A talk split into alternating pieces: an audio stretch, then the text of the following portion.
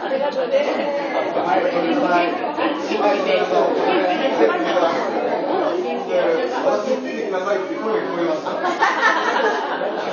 ハレルヤ感謝いたします。ね、あの、年賀状を出しなかった方ともここでお会いできて、おばあちゃんできて感謝です。ありがとうございます。え今日はですね、本当に小町の方から、またその、もっとね、遠くからも、いろいろと、あの、ここに、あの、遠い金沢にですね、集まってくださいまして、心から感謝いたします。また、今日お友達に誘われて、教会に生まれて初めて来たっていう方もいらっしゃるんですね。感謝します。祝福があります。それでは、福野正和先生をお迎えしたいと思います。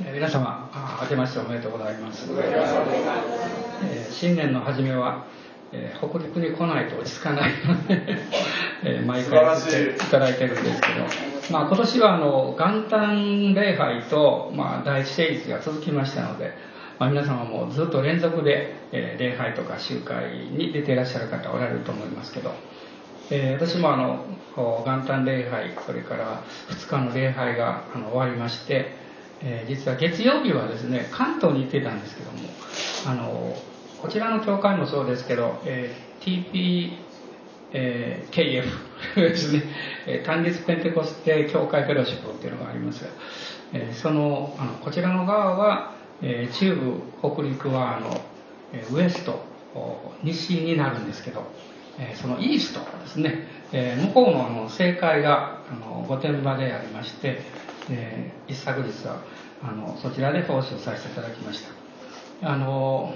そうしましたら、まあ、たくさんの方お見えになったんですけどあの最後に、えーある方が声をかけられてふっと見ますと懐かしく梶山先生が来られておりまして実はあのえっと思って私まさか来られるとは思ってなかったもんだからあのたくさんの方おられたのであのメッセージした時分からなかったんですね、えーところがあのよく聞きましたらあの州法を私毎週送ってるんですね。でその州法で、えー御殿場の教会に行くということを、まあ、知られて、えーわざわざ来てくださってで実はあの翌々日に私はあの北陸行くんですよって話をしてましたら、えー皆様方にぜひよろしく伝えてくださいということでしたので 忘れないうちにご挨拶をあのお伝えしたいと思います。で今年もよろしくお願いします。イエス様の皆を賛美します。ハレルヤお願いします。えっとまあ皆さん今年はどういう年になると期待してますでしょうか？素晴らしい。あのそうですね。素晴らしい年ですね、えー信じる者にはこれらの印が伴うとこう書かれてるんですけど、えー私は、えー2011年というのはもう自分の年だというふうに昨年から宣言しておりまして、えーなぜかと言いますと私の誕生日が11月の20日なんですねでこれ英語で書きますと2011と書くんですね。あ だからこの年だと思って、えー車のナンバーも実は1120なんですけども、えーまあ、自分で勝手に、えーそういうふうに信じてるんですが。でもあの神様は私たちが、まあ、健全な意味で、えーその信仰を持ちますと、えー必ず答えというかそういうものをくださるんだと思います。で先日、まあ、とても美しい話を聞きまして、えー私も励まされたんですけど、まあ、アメリカのあるあ、まあ、結婚して間もない方なんですがねご主人が亡くなられたんですね。でそれからしばらくして、まあ、彼女まだ若いですから、まあ、素敵な人と出会いましてクリスチャンですけどもあの再婚することになりました。ででも、まあ、彼女の心の中にはですね、まあ、喜びもあるんですけど、えー亡くなった、まあ、前の主人はこの再婚を喜んでくれてるんだろうかどうなんだろうかという、まあ、そういう気持ちがずっと心の中にあったんですね。で彼女は祈ったそうです。神様もし、えーあなたが、えーまた先に手に書いた主人も喜んでるんだったら何か印をください。でやがて結婚式の日が来ましてハワイで、えー挙式をなさったそうなんですがその式の最中にですね虹がずっと出たんだそうです。しかも二重の虹 ダブルの虹が出たんですねでその奉仕を、まあ、式のお手伝いをされていた方がですね、私はもう長い間、え結婚式の手伝いをしてるんだけど、こんなの初めて見ましたとおっしゃったそうです。で、その時に彼女は、まあ、自分でね、こう思ったそうです。この一つの虹は神様の祝福。そしてもう一つの虹は、先に天国に行った主人の祝福なんだいうふうに信じたんだそうです。まあそれをどういうふうに信じるかは人によって違うかもわからないんですけど、まあそれによって、まあ彼女は新しい出発を、まあ喜びを持って始めることができたんですね。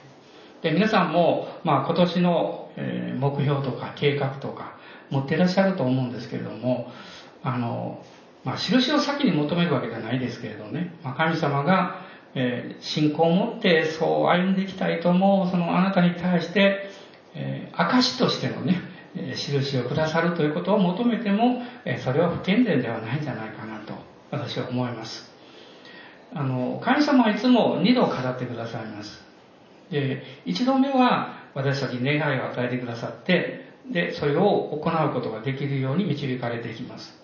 ところが、しばらくすると、ほとんどの場合は行き詰まってしまいます。問題が起こってきたり、えー、思うようにいかなくなったりします。で、その時私たちは、本当にこれは神様の導きだったのかなと思ってしまうわけですね。その時に主が語ってくださるんですね。これは導きであると。つまりこれは確認の神様からの言葉だと思います。まあ、聖書を見ていくと、まあ、そういう例をいろいろとこう、あの、教えられるんですけども、まあ、私も、あの、今年の初めですね、えー、元旦礼拝、実は今日は元旦礼拝に導かれたメッセージを私は、その箇所を開こうと思ってるんですけども、あの、年末にね、まあ、牧師って年末結構忙しいんですよ、元旦が続くでしょ。で、それで、あの、元旦礼拝は、どういう、どの御言葉を、あの、開いたらいいのかなと思っておりましたが、えー、その時に一つの思いが来ましてね、あの、不思議だったんですが、その思いというのは、えー、星を数えなさいという、そういう言葉だったんですね。まあそうしますと、これはおのっと創世記15章開かなきゃいけないんですけども、で、でもまあ元旦礼拝からどうかなと思っていたんですが、えー、実は年末に、えー、ある本が私のところに届けられまして、えー、そして、あの、年末に、え開けましたら、その本のタイトルが、星のように、砂のようにという本でしたので、まあ、まあちょっと私も単純なところがありますので、ああ、そうか、これは導きだということで、えー、その箇所を開いたわけです。で、今日は創世記の15章の、え、1節から7節のところを、え、まず最初に、え、皆さんとご一緒にお読みしたいと思います。創世記の15章の1節から7節のところです。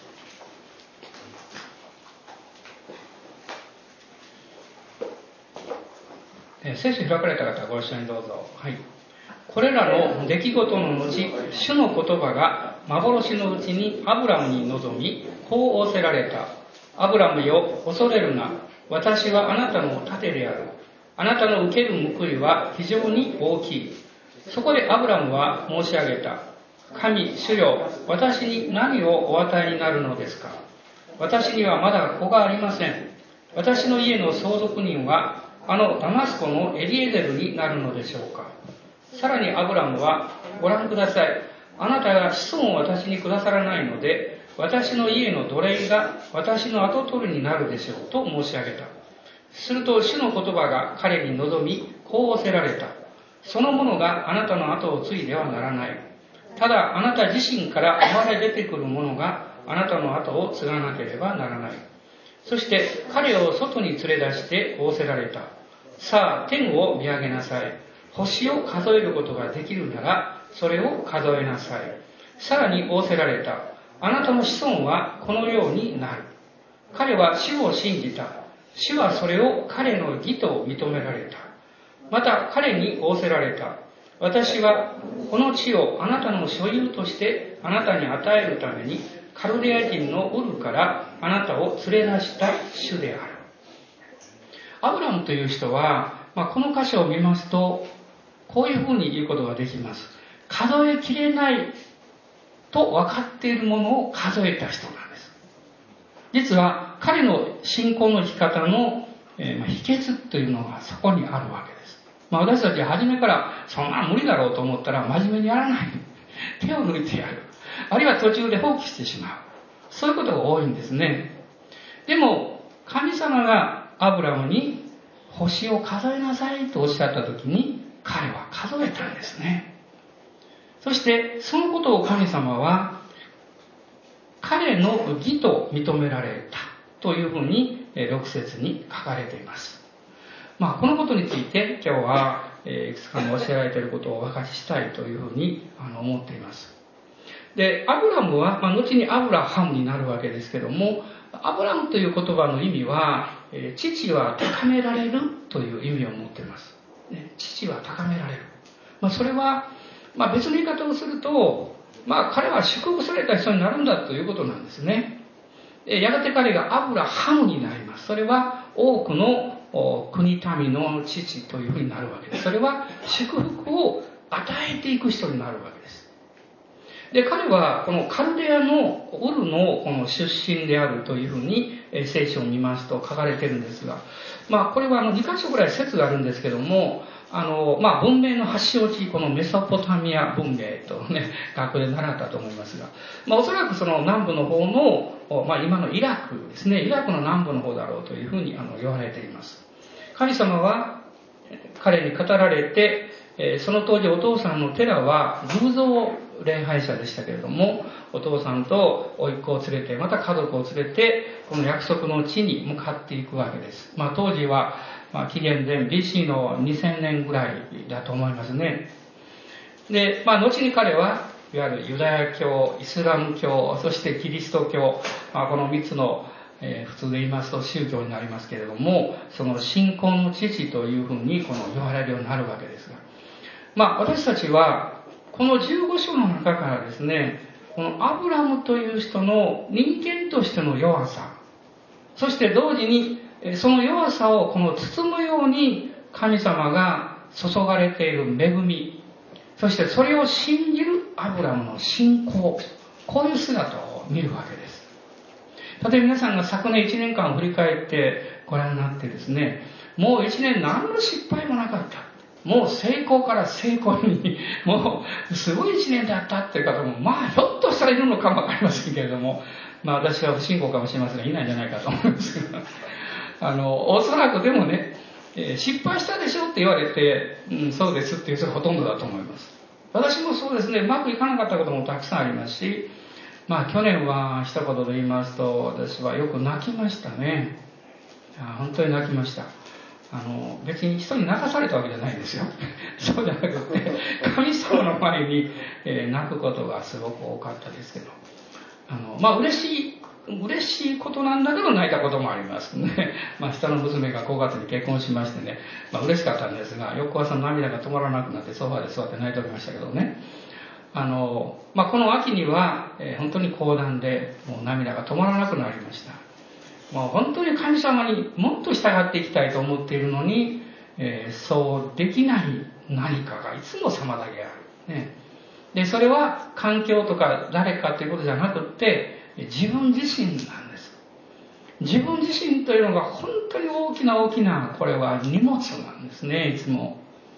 でも、イエス様は、えー、自分の十字架を追って私に従ってきなさいと言いました。つまりそれは、えー、自分の古き人、自分自身の人生というものを十字架にしっかり置いて歩いていきなさい。その人生を他に置いてしまったら、そういう人はおそらく、あるいは私たちがそうした場合、必ずと言ってもいいでしょう。責任転嫁を誰かにやってしまうんですね。あのせいだとか、またこのせいだと言ってしまいます。私たちは、もう理屈抜きで、やはり自分の人生というものを十字架に預けて背負っていかなきゃいけません。でも、その中で、え私たちは弱さを経験するわけです。あなんと自分は弱いのかなと思うんですね。でも、主を見上げるとどうなんでしょう？神様のもう本当に大きな恵みがあるということを信じることができるんです。アメンですか？もっと大きく言ってください。アメンですか？えー、教会で最近流行ってる私にやってることはですね、もっと大きくっていうことです。はい、もっと大きく、アメンと言ってください。もっと大きく一番大きくハレルヤ、エス様に拍手しましょう。えー、これ一週間に一回ぐらいやるとスッとするんですね、何かね。で、アブラムのこの時の状況というのは、どういう状況だったんでしょうか。まあ、この、えー、12章、彼が約束の地に入りまして、えー、彼は飢饉がやってきて失敗をしました。エジプトに下っていったわけです。でそれから、まあ、そこで、え、財産を得たんですけれども、それは祝福を受けた財産じゃなくって、彼の、ま、不従順の結果なんですが、この世から与えられたものでした。ですから問題が起こってきまして、13章に入りますと、ロトと別れなきゃいけなくなるわけですね。まあ、ロトの責任というよりも私は9割ぐらいアブラムの責任だと思います。で、彼はその中で学ぶわけです。本当に神様だけの祝福をいただかなきゃいけないんだ。えその後で、まあ、ロトが行きました、ソドムとゴモラで戦争が起こって、えー、老いのロトが巻き込まれて、えー、捕虜になってしまう。えそれで、えー、アブラムが、え自分の家で生まれたしもべ318人を召集して、ダンまで追跡した。これ14章に出てきます。ダンというのはイスラエルのずっと北の方なんですよね。えそして取り返してくるわけです。まあ、大勝利を収めるわけです。えそして彼は帰ってきまして、その奪い取った財産やこれを全部、まあ、元の王様に返すわけですね。私はあなた方から靴紐一本も取らないというふうにアブラムは宣言するわけですけど、その時に一人の人物が突然彼の前に姿を現します。この14章の18節にありますが、シャレムの王メルキゼデクという人物です。彼がパンとブドウ酒を持ってアブラムのところに出てくるわけです。アブラムはすぐに彼と出会ったその時に神様が使わされた器であるということに気がつきます。ね、神様に従っている人は神様に従っている人のことを理解できます。この世に従っている人はこの世の声に非常に敏感です。それは必ずしも悪いとは言いません。しかし、この世のことに関してあなたがいろんな情報を持ってですね、えー、まあ、ここが安いととこれはいいよとかですね、まあ、いろいろね、えー、昨日も言ってましたね、東京のどこだかな、福袋、すごいですね、あれね。えー、ものすごい数のものが数分で売り切れるんですね。いや、それもいいかもしれません。好きな人もあるでしょう。あんな大好きだっていう人ね。ね、まあもちろんそれはいいんですけども、でもあなたの生活がそれ以上に神様によって語っていただくことに対して敏感であるということが大切だと思います。アブラムは、その中で、このメルケメルキゼレクと出会った時に、この人は神の器である。ですから、彼が受けた霊の祝福というものは、物質的祝福に数えられないほどすごいものだということを彼は理解したんです、瞬間的に。ですから、メルキゼデクに言われたわけではなくって、この15章の20節を見ると、アブラムは自分から進んで、全てのものの10分の1を彼に与えたと書かれています。これは、ある意味でこういうふうに言えるんですね。アブラムはそれをえ、何倍にも増やしていただける信仰の種にしたんだということです。ですから、彼の、これ、この後で彼彼は非常に豊かになっていくんですけども、神様の導きの中で信仰によって彼が巻いたものを刈り取っていっただけのことです。私たちは世の中に巻けば巻いたものを刈り取ります。神の畑に巻けばそれも刈り取ります。原則は同じなんです。人はそれぞれ巻いたものを刈り取るわけです。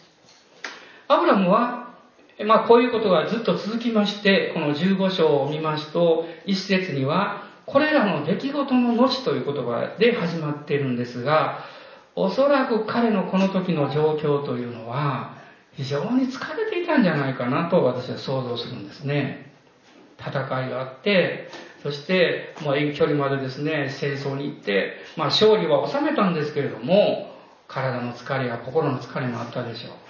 えまた、え突然メルキゼデクとの出会いがあって、え彼はもうこの短期間の中にですね、もういろんなこの違った経験というものをこうやっていくわけです。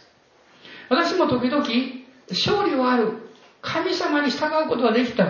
主が喜んでおられるだろうという信仰あるんだけど、何か疲れたな。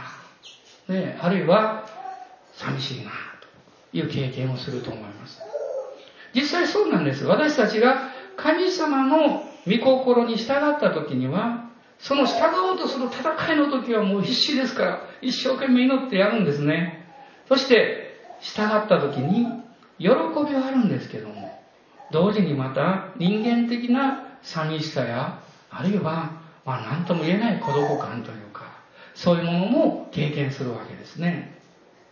ですから、ある意味で彼は信仰によって歩んではいたんだけれども、孤独であったということもできると思います。私たちが神様に従ってリーダーシップをとって歩み出しますと、必ずそこには孤独というものがやってきます。そしてそのような孤独を経験してこそ私たちは初めて神様と親しく語るということを学んでいきます。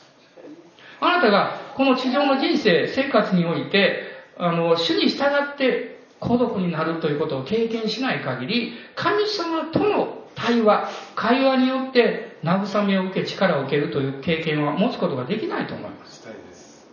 まあ普通ですね、人々からあ交わりを持って慰めを受けたり励ましを受けたりします。そのことももちろん大事なんです。でも、神様との対話というものが非常に重要です。ですから、この15章を見ていきますと、実はこの15章というのはですね、神様とアブラハム、アブラムの会話の形になっています。しかも感謝のことに、アブラムが神様に語りかけているのは2節と8節だけです。神様の側は1節、4節、7節、13節、10節とこうずっと語っておられます。ここに神様の実は、まあ、慈しみがあるというふうに言っていいと思うんですよね。これらの出来事の後、主がおっしゃいました。特に一節なんですが、アブラムよ、恐れるな。私はあなたの盾である。あなたの受ける報いは非常に大きい。孤独と、まあ、石松の寂しさのようなものを感じながらも、主の前に信仰によって立っていたアブラムの心の中に主が三つのことを語られたわけです。恐れるな。これは神様からの平安と慰めを表していると思います。二つ目は、あなたの盾であるとおっしゃいました。これは神様からの守り、あるいは、えー、力が与えられるということを意味していると思います。そして、報いは大きいと主はおっしゃいました。まあ、私このことは好きなんですけど、ね、報いは大きい、あ、そうでやろうかと 思うんですけどね、神様の真実による希望があるんだということです。神様のご真実による希望です。まあ、クリスマスにあの私たちも洗礼式をしたんですがあのいわゆるクリスマスってある期間なんですけど、えー、今年もですね25日にしました。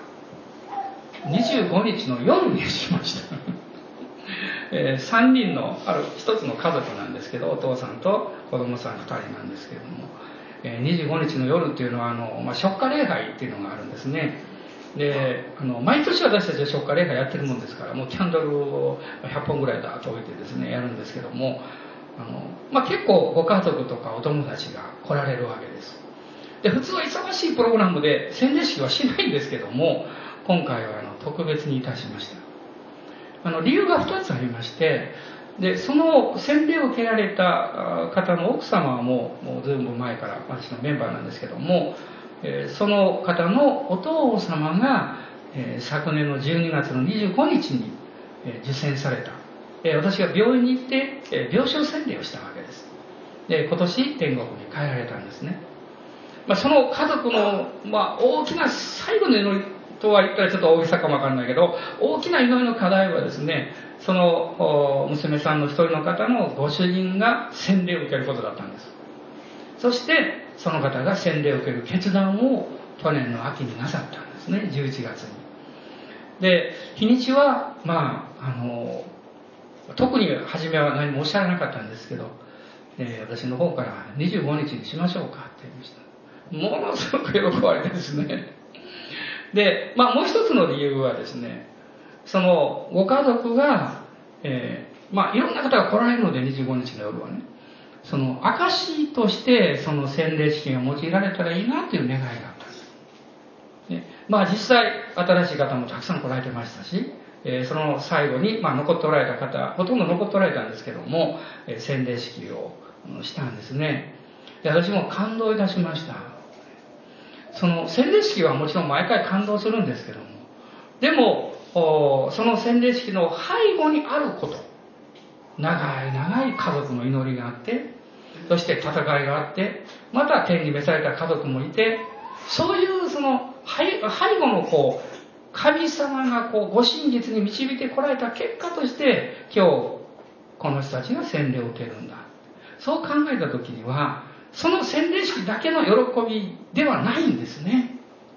皆さん、私たちはそういうふうに考えなきゃいけないと思います。あなたが今日ここにいるということ、あなたが今日主を礼拝できるということ、これは幸いなことですが、しかしあなたが今日ここにいるという、あなたの人生の背後に、えー、今日の日まであなたを支えてくれた何か歴史があるんですよ。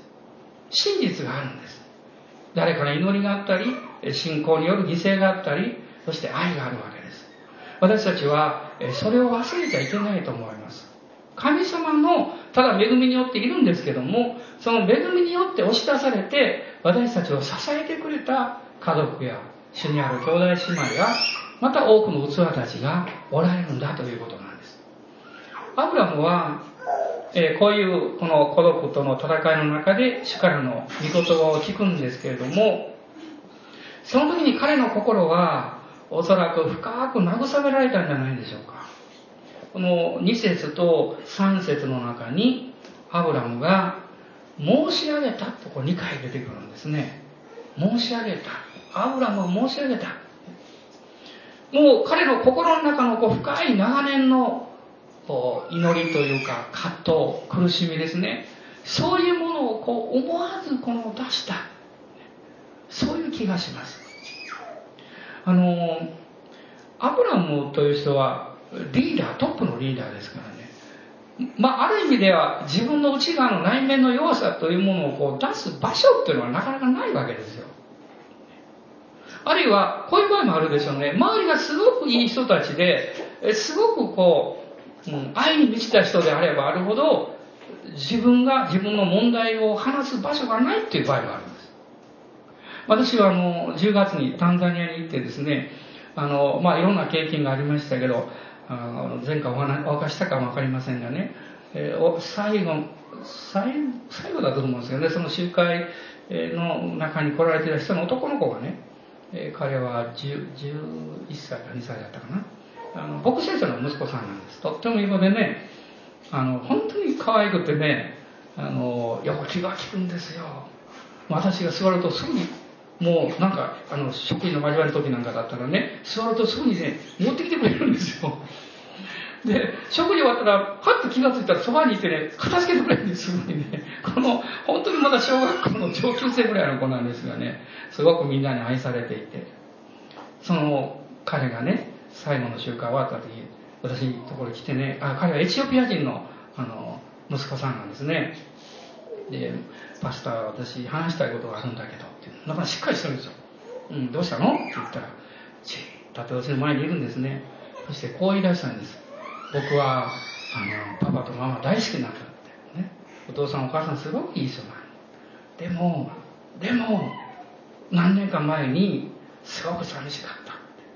すっごく寂しかったって。で、その時にその後ろでね、えー、安川先生、美穂先生が後ろ立てたんです。彼女は事情を知ってるんです。私の本ついにこの子は本音を言ったっていうね、そういうですね、顔をしてるんです、私に。どういうことだったかっていうと、あの、まあ、数年前に、お父さんもお母さんも牧師なんです。まだ若いんですけどね。えその先生たちが3ヶ月ぐらいですかね、あの、エチオピアの方に、えー、行かれたんですね、奉仕で。3ヶ月もないと思う。数ヶ月とにかくね、行かれたんですね。その時彼は一人で残ったわけです。で、向こうの文化では、それは別に、あの、不思議なことではないんです。で、別に、あの、ちゃんと世話もしてくれる人もいるわけだし、大丈夫なんです。でも彼はですね、彼にとってはすっごく寂しかった。何か、えー、両親に捨てられたような、そういう、あの、寂しさを感じた。それは実は彼の心の中にずっとあったんですね。でも彼はすごくいい子なんです。そしてお父さんお母さんもとってもいい人なんです。だから彼がそういうことを言うということは何かわがままを言ってるようでですね、まあ小さいながらも彼はそれをなかなか誰にも告白できなかったんですね。で、私はそれを聞きながら、ああ、そうだったのってね、寂しかったねって言いました。涙流してね、えー、抱きしめてあげました。そしてもう彼はすっごく喜んでね、もう本当にね、喜んでほっとした顔してました。皆さん、私たちが心の中にいろんな問題や痛みを持つというのは、えー、常に何かそこに悪いことや嫌なことがあったからというだけではないんですよ。ね。えー、そういう、まあ、彼の経験のように、誰の別にせいというわけでもなくって、私たちの生活の中で起こってきてしまう、まあ、行き違いがあったり、理解の、まあ、取り違いがあったりね、そういうことも起こるんですね。私は改めて、え、そのことを、その時思ったのは、人というのは、どんな状況であってもやっぱり傷ついたり寂しくなったりするんだなと改めて思いました。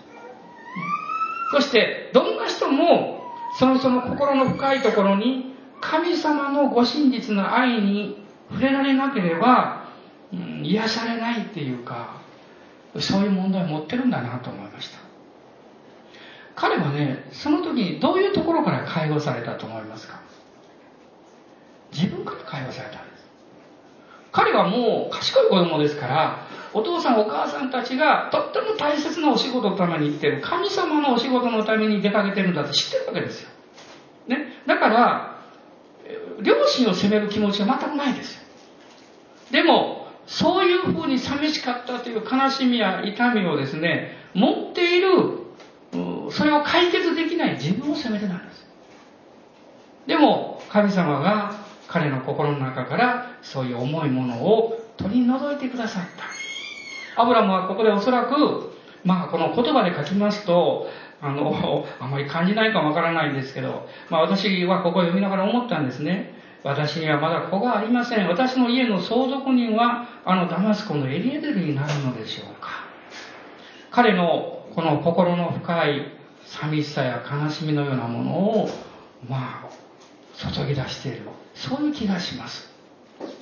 神様の温かいご愛に触れられた時に、彼はそういうふうに言うことができたんですね。そして彼は、その霊的勝利を得て、えー、メルキデデクのとの出会いによって、えー、新しいこの信仰の油注ぎを受けていたんですけれども、彼自身の深いところにはまだ、それを受け取りきれないというか、そういう部分があったんだと思います。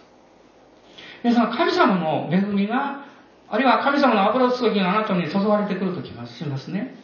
そうしますと、何が起こってくるかっていうと、その神様の人材と油注ぎがあなたの人生の中に入ってくるときに、そのことに対する妨げになっている自分のいろんな心の状態です。ね、神様の方は十分に注ごうとしておられます。でも、何かがあってそれを妨げている。アブラハムに、アブラムにとってはこのことだったんですよ。神様、あなたが祝福しがってるはずなのにどうしてなんですか？どうして約束の子はまだ与えられないんですか？彼がある意味において内面の深いところにおいてこの問題に関してはもう諦めかけていたんだなということがこの4節の言葉の中に現れています。それは彼はこう告白してるからです。あ、ごめんなさい。えっ、ー、と、3節ですね。3節です。あなたの子孫を私にくださらないので、私の家の奴隷が私の跡取りになるでしょう。と申し上げた。彼の家の奴隷、これ、おそらくエリエゼルですから、立派なしもべです。これ悪く言ってる意味じゃないんです。そうじゃないんです。彼の身から生まれる息子以外であれば最高の人物なんです。で、長年アブラムに仕えた忠実な器です。え後にね、このイサコのお嫁さんを探しに行った人ですよ。素晴らしい人なんです。しかし、彼にとっては、それが一番納得できる方法かなというふうになってしまっていた。別の言い方をすると、信仰が弱くなると、あなたは現実を中心に全ての物事を解決しようとする合理的な生き方になります。ね、実践的、あるいは、え実質的という言葉もあるかもわかりません。しかしこの合理的な生き方というのは、あなたのその考えの中に神様がなさろうとする力の領域を締め出してしまうことです。アブラムがこういうふうに言ったところで、決して悪いことではないんです。それはどう、そうでしょうって、実際約束の子供が、約束の子供が与えられなかったら、そうなるんですから。ね、でも、神様は何とおっしゃったんですよ。はっきりおっしゃった。そのものがあなたの後を継いではならないとおっしゃいました。皆さん、信仰によって始まったこと、霊によって始まったことは、肉によって完成してはいけないんです。たとえそれがどんなに合理的であり、もうみんなが納得したとしても、みんなの意見がそうであったとしても、信仰によって始めたものは、信仰によって完成しなきゃいけないんです。ですから聖書は言ってます。私たちが御霊によって歩むのであれば、御霊によって進もうではありませんか。この信念において、まあ私は一番大事なことは、全てのクリスチャンにとってそうですけども、そのことを確認することじゃないかなと思います。昨年、たとえどういうことがあったとしても、この年ですね、どういう困難や問題や未解決の問題が山積みされていたとしても、解決しやすい方法で解決しようとするのではなくって、信じて、神様が働いてくださることを信じて、信仰によって歩んでいくんです。アーメンアメンもうちょっと大きく。アメンもっと大きくもっと大きくハレルヤイエス様に拍手しましょう。アーメンすいません。今日何回かやると思います？あの、詩篇の139編を開いてください。詩篇の139編です。詩篇の139編の詩篇です。一番最後、23節と24節詩篇139編の23節と24節ご一緒にどうぞ。神を、私を探り、私の心を知ってください。私を調べ、私の思い煩いを知ってください。私のうちに傷ついた道があるかないかを見て、私を常しえの道に導いてください。あなたがどういう状況であったとしても、この新しい年、御霊に導かれて歩んでいこうと決意されるのであれば、その精霊の油注ぎと神様の働きを妨げている何者でもないあなたの内側にあるものに気がつかされるという、気づかされるというか、あるいはそれを明らかにされるということを恐れないようにしてください。支援の記者はこう言っています。あなたは全てを知り、全てを導かれる方です。しかし、私の内側にそれを十分理解し得ない妨げが妨げがあるのであれば、どうぞ私を調べてください。そして癒してくださいと言っています。神様は、あなたや私を用いたいと思っていらっしゃいます。そして、神様が一方的にできないことがある。それはあなた自身の器を作り変えることです。あなたが協力しなければ絶対起こり得ないことです。アブラムは神様のご真実の約束と愛に触れて彼は心を開いたんですね。そして主がおっしゃったんです。あなたが心を開いたのであれば私はあなたの内側に働き続けるんであるからあなた自身の合理的な考え方によって問題解決しようとすることをやめよう。やめよう。静まって、私が神であることを知れとおっしゃってるわけです。私があなたのうちに働こうとしている場を作りなさい。私があなたの中に何かをしようとしている、その部屋を設けなさい。アブラムはこのチャレンジをを受けたわけです。そしてアブラムはそのようにしたいと思いました。神様があなた自身から生まれ出てくるものがあなたの後を継がなければならないと確認されたからです。すると主が不思議なことをおっしゃったんですね。まあ、主の言葉があったんです。この5節です。そしてここが有名なところなんです。彼を外に連れ出して、そしてさあ、天を見上げなさい。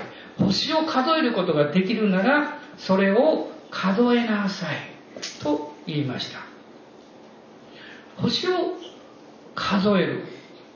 まあ、これはさっき申し上げたように数え切ることはできない。初めから分かってるわけです。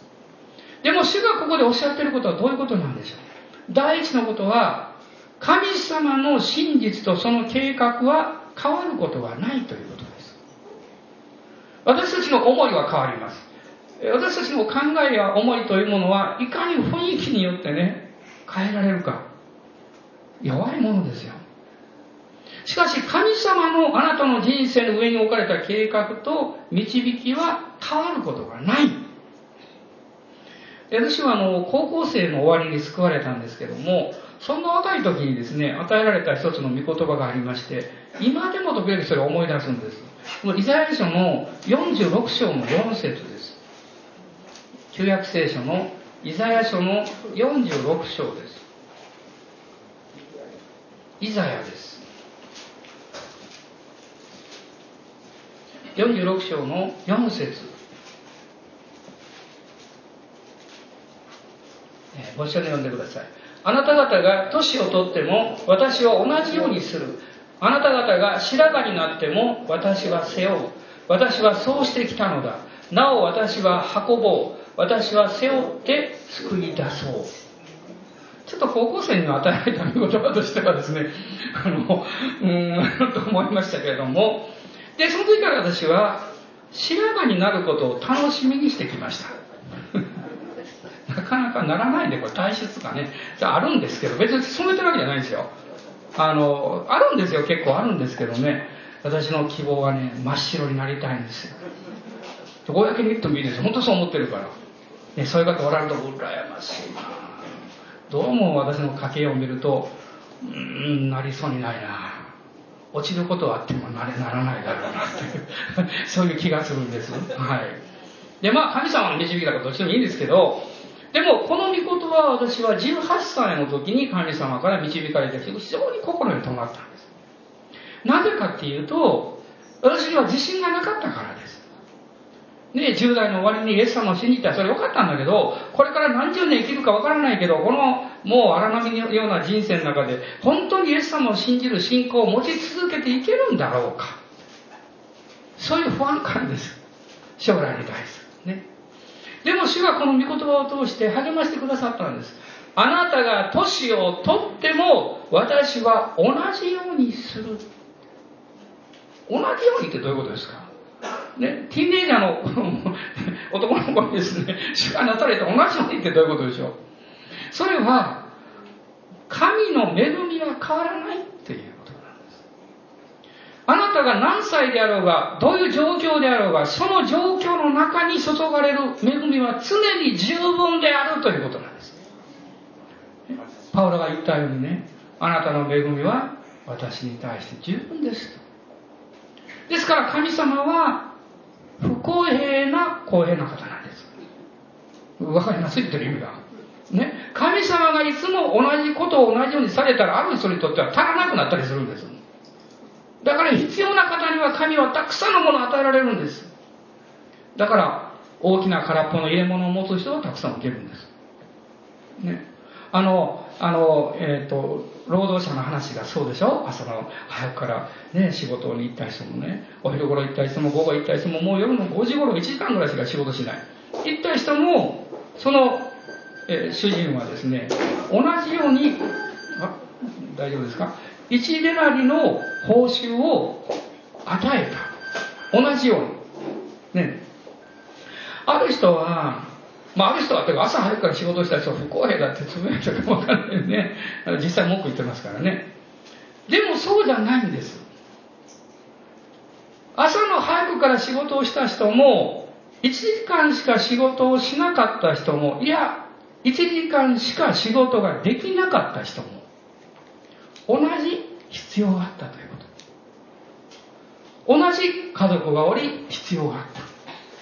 私たち人間社会のですね、一つの問題点というのは、能力に応じてという、そのような考え方の方が分かりやすいし、納得しやすいし、そういう生き方で物事を片付けようとしてしまうという傾向なんです。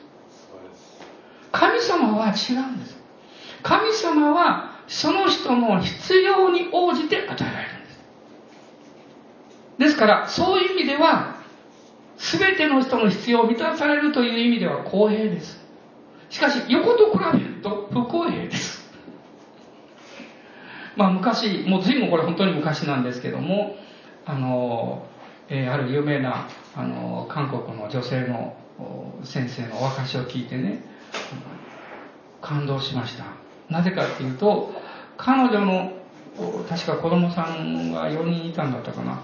えー、そのうちの2人がですね、もう、うん、何十万人に1人と言われる奇病にかかっていたんですね。しかも2人なんです、そのうち。しかし、彼女はイエス様を愛して、主の素晴らしい証人になった。でも、自動的にそんな風になれる人なんか誰もいないですよ。彼女も苦しんで悩んで、どうしてなんですかって神様、なんでこんなこと私の人生で起こるんですかそういう悲しみや戦いの時期があったんですね。でも、主がおっしゃったことは、こういうことだったそうです。私のあなたに対する恵みは十分です。あなたが必要であれば必要なだけ私はあなたを支えるって。だから実際、彼女は他の人のある意味では比べることではないんですけど、何倍もの神様の愛を受けているわけです。なぜ神様は、そのビジョンを大きく持ってとおっしゃるんですよ。なぜ神様は弱い時にこそあなた方は強いんだとおっしゃるんですよ。神様には、自信があるんです。どういう自信かっていうと、その人が不足すればするほど、その人が弱くなればなるほど、私はそれを十分に満たすだけの恵みがあるんだとおっしゃるからです。アーメン。感謝します。だから私たちは、自分を少しだけ見て、あとは主を見上げるべきです。自分は全然見ない人もダメです。少し見てください。少しは失望してください。少しは自分の力がないんだということに気がついてください。でもその後主を見上げて、主には私を満たすことができるんだということを信じたいと思います。私たちは神様のこのご真実に従っていくときに、まあ、先ほど申し上げたことと同じようなことなんですけども、常に私たち自身の人生というものがその妨げになるということを経験するわけです。でイザヤ書の51章を開いていただけますでしょうか？51章の10節と11節です。イザヤ51の10節と11節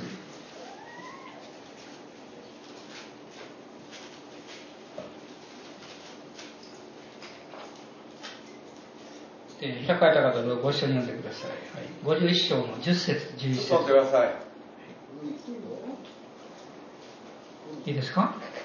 ちょ、い待ち。はい、助けてあげてください。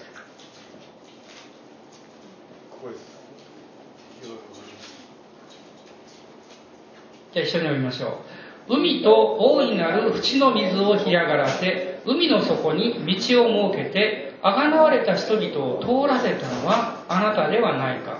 主にあがなわれた者たちは帰ってくる。彼らは喜び歌いながらシオンに入り、その頭には常しえの喜びをいただく。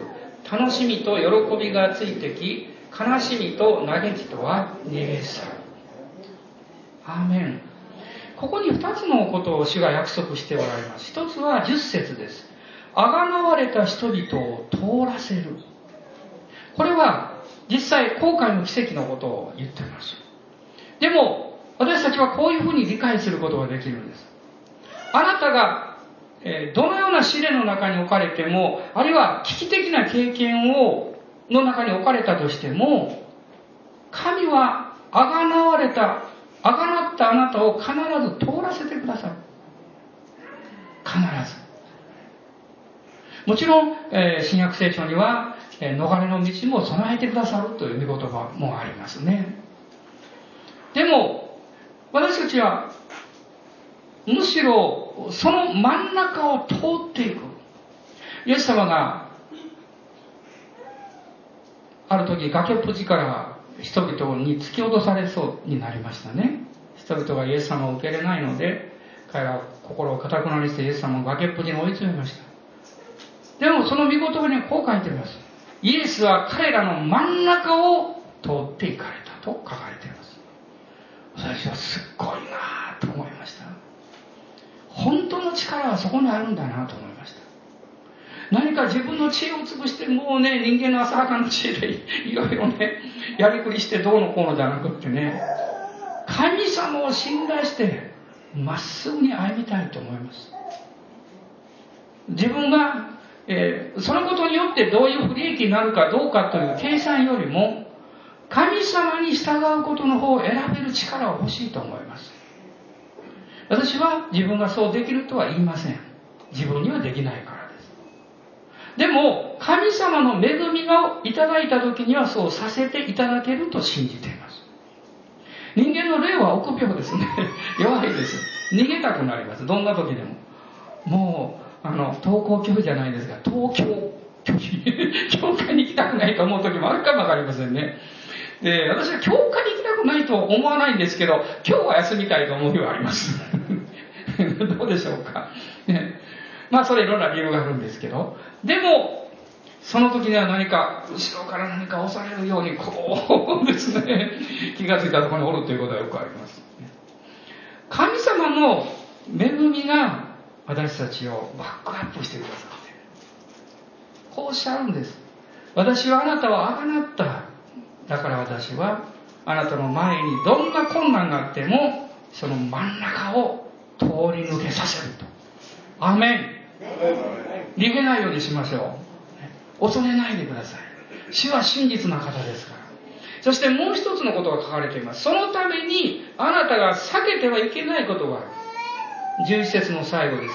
悲しみと嘆きとは逃げ去るとあるんですけど、悲しみと嘆きがあなたの人生の足を引っ張ってはいけないということです。私たちの信仰の歩みを妨げるものはいろいろあるでしょうが、その非常に実際的なことは、自分の歩んできた人生、過去の人生における失敗であったり、えー、嫌だったこと、ね、そういう経験だと思います。悲しみと嘆きというものは蘇ってきて、時にはイエス様の復活の力よりも早くパッと来てですね、そして私の足を引っ張ります。そうするとどうなるんでしょう？あなたの今の生活のいろんなもう不平を言いたくなるようなことや、あの、問題点や、将来に対する不安や、将来もうまくいかないんじゃ、うまくいかないんじゃないかなっていうの思いとか、そういうものの責任を全部あなたは過去のせいにします。あの時ああいうことがあったからこうなんだ。私がこの家に生まれたからこうなんだ。私がこういうところを通らなきゃいけないような状況をあの人が作ったから、だからこうなんだ。もちろんあなたが今置かれている状況は、あなたの過去と関係があります。しかし、あなたはどういう状況の中に今置かれていたとしても、あなたの先を見るときに、あなたの明日を考えるときに、あなたの将来、あなたの明日というものが、ど思い煩いや不安によっても妨げられてはならないんです。神様が100%あなたのためにご真実な希望というものを準備していらっしゃる。信じますか？もしそうであるならば、昨年どんなことがあったとしても、今年は去年がああいうことだったからこうだろうというふうなせいにしないようにしましょう。つまりそれが嘆きと悲しみが逃げ去るということです。あなたが神様だけに信頼しよう、もう一度ゼロから信頼しようというスタート地点に立つならば、逃げていきます。もっとはっきり書かれていますね。この60章の20節には、イザヤ書の60章の20節ですが、あなたの太陽はもう沈まず、あなたの月は陰ることがない。主があなたの永遠の光となり、あなたの嘆き悲しむ日が終わるからである。アーメン。アーメン。アーメン。もっと大きく。アーメン。あなたの嘆き悲しみが逃げ去るだけじゃなくって、ここには終わるからであると書かれています。過去の思い出になりますよ。あの時は大変だったなってね。なってます。ね、なってますか？あの時は辛かったよ。でも、今私がここにいるのは、神様の恵みなんだなと思うわけです。もう一度この15章に戻っていきたいと思いますが、神様がこの星を数えるとアブラムにおっしゃいました。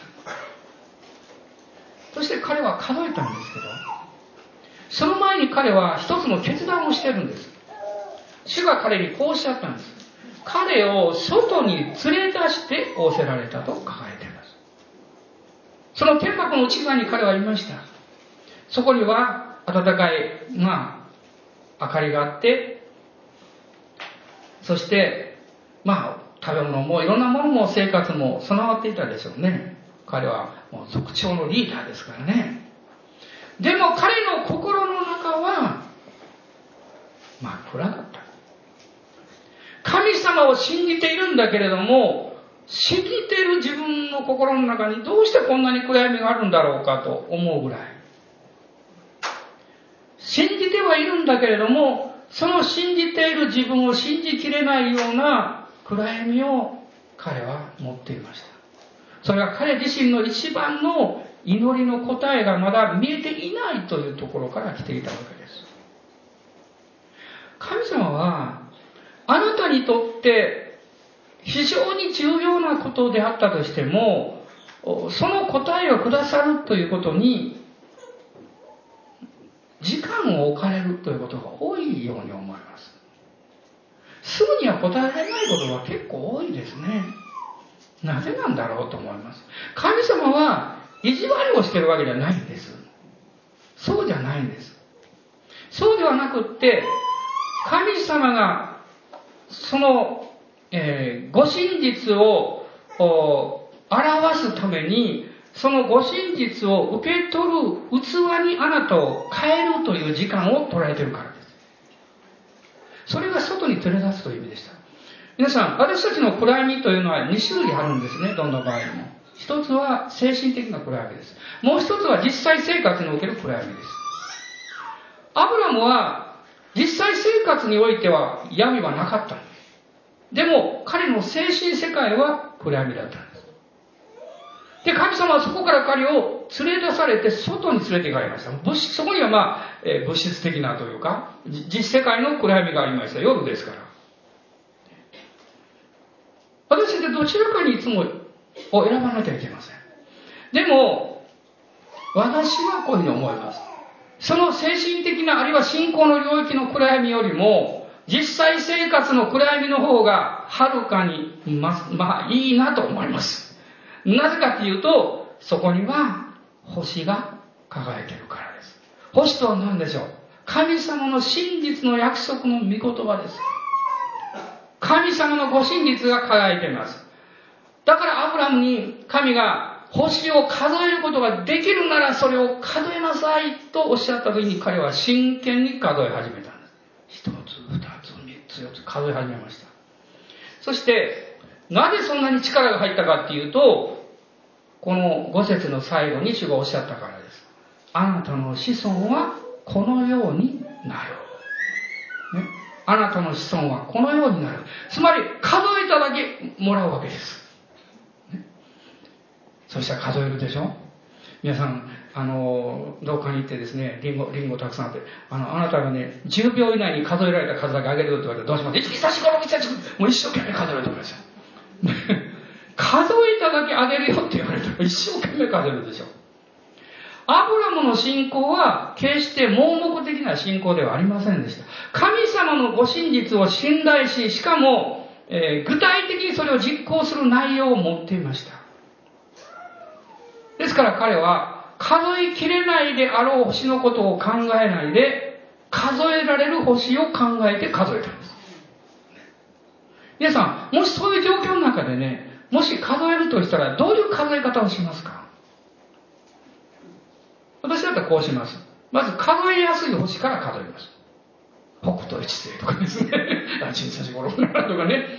それから、より明るい星から先に数えていき。そうでしょ？なんかよくわかんない星から数えていったらですね、もうどれが数えたかわからなくなってしまうでしょ？でさ、神の国の原則ってここにあるんですよ。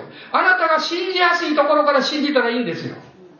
あなたが信仰を持ちやすいところから信じていったらいいんです。もう時々ね、あの、変わった人がって一番難しい問題は先に解決しようって。だから結局何十年かかっても何も解決しない。あなたが数えやすいところから数えていくならば、やがて見えなかったものも見えてくるようになるんです。アブラムはそれを実行した人なんです。だから聖書に彼は主を信じたというふうに言われています。ここにはね、私がそれを数え始めるならば、神様はもっと数えさせてくださるという信仰が働いてるんです。あなたが千人の人を救いに導きたいと思うならば、まず一人の人を導くことです。まず一人の人です。それは、導きやすい人から導いたらいいんです。難しい人に最初からアタックしたらダメです。あなたの被害は人材です。ものすごい失望します。ですから、導きやすい人から導いていくんです。つまりこれはどういうことかっていうと、聖霊様が今一番働いて、イエス様を受け入れやすい人から導いていくんです。つまりこれは御霊の方法なんです。まあ私が祈る時もそういう原則を実は使っています。今一番先に祈った方がいいと思う人から祈ります。なぜかっていうと、そこには私たちの思いではなくって、神様の計画がその背後にあるからなんです。ですからその信仰が働きやすいために、主はアブラムを連れ出されるわけです。神様はあなたの人生を導いていかれる。連れ出していかれる方です。どうでしょうもう去年の人生の世界に住むのをやめてですね、今年は新しい世界にそろそろ行こうかなって。もう4日も経ったことだし、5日目に入ったことだし、もうそろそろ立ち上がってってね。そうなんですよ。人間の歩みはいつも遅いんです。でもそんなことが問題ではないんです。大事なことは、あなたが主の導きに対して従って歩んでいるかどうかということです。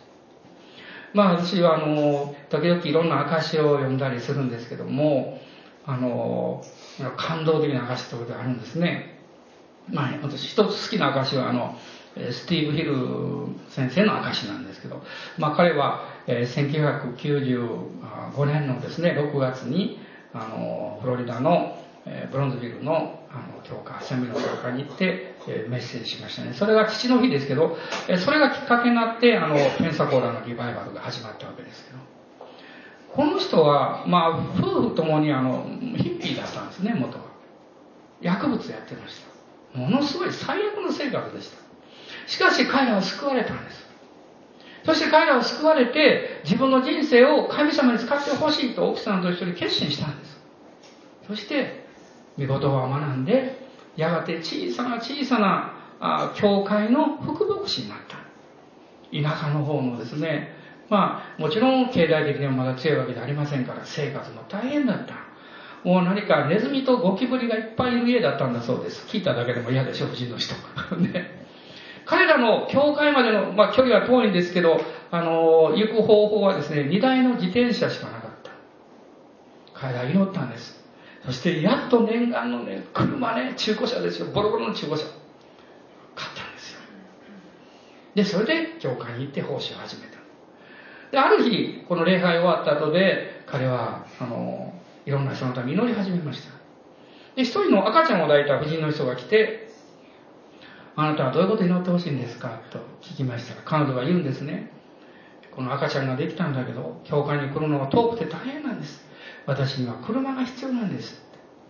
で、彼は分かりました。車が当たるために祈りましょうって祈った祈って最中に主がおっしゃったそうです。あなたの車が彼女の車です。もちろん彼はびっくりしてですね、言わなかったんですその時はね。どうしようどうしよう。で、こう思ったそうです。これは後で私の妻に話しようって、奥さん回収してるにいるわけです。で、そうし、そんなこと言ったら絶対妻が反対してくれると思うから、後で話をしようと思って。で、そのまま終わった。で、奥さんのとこ行ったそうです。実はさっき、彼女のために祈ってるとね、あなたの車が彼女の車ですって主がおっしゃったんだけど、どうしたらいいだろうかって。と奥さんがすぐ言ったそうです。イエス様がおっしゃったんだったらそうしたらいいんじゃないですかって。すごい。彼は、えと思って、奥さんの信仰に励まされて、翌日手続きをして、その車をプレゼントしたんですね。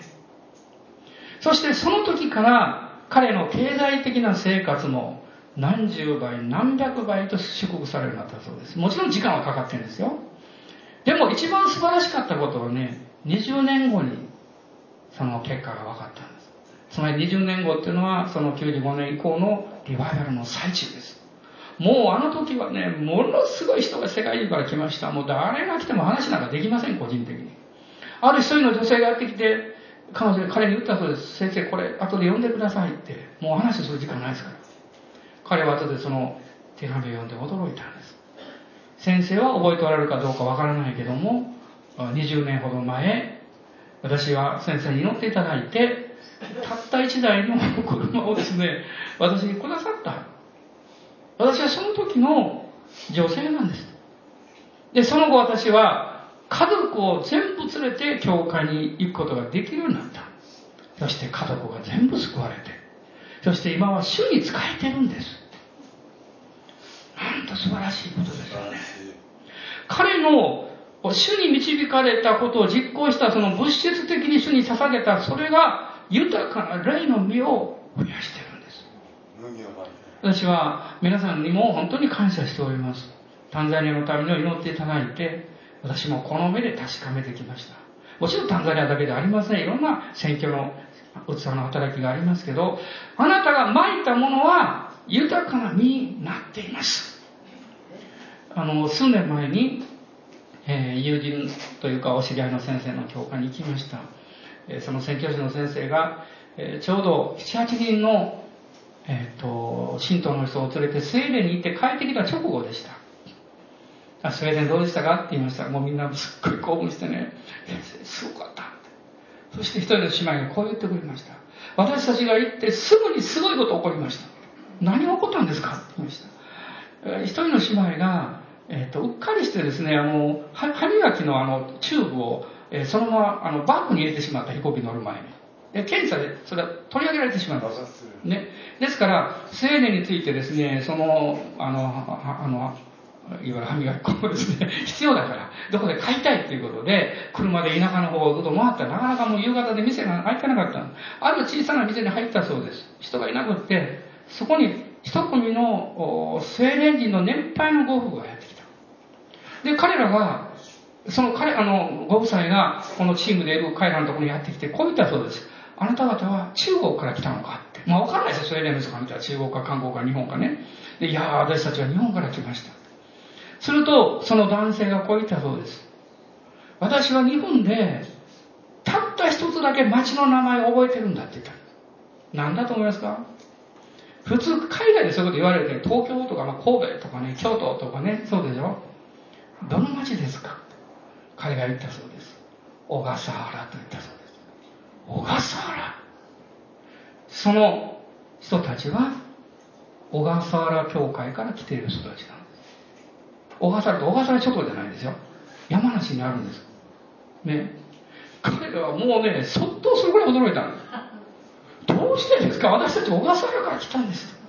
そして話を聞いてみると、もう、もう何、50年近く前でしょうかね。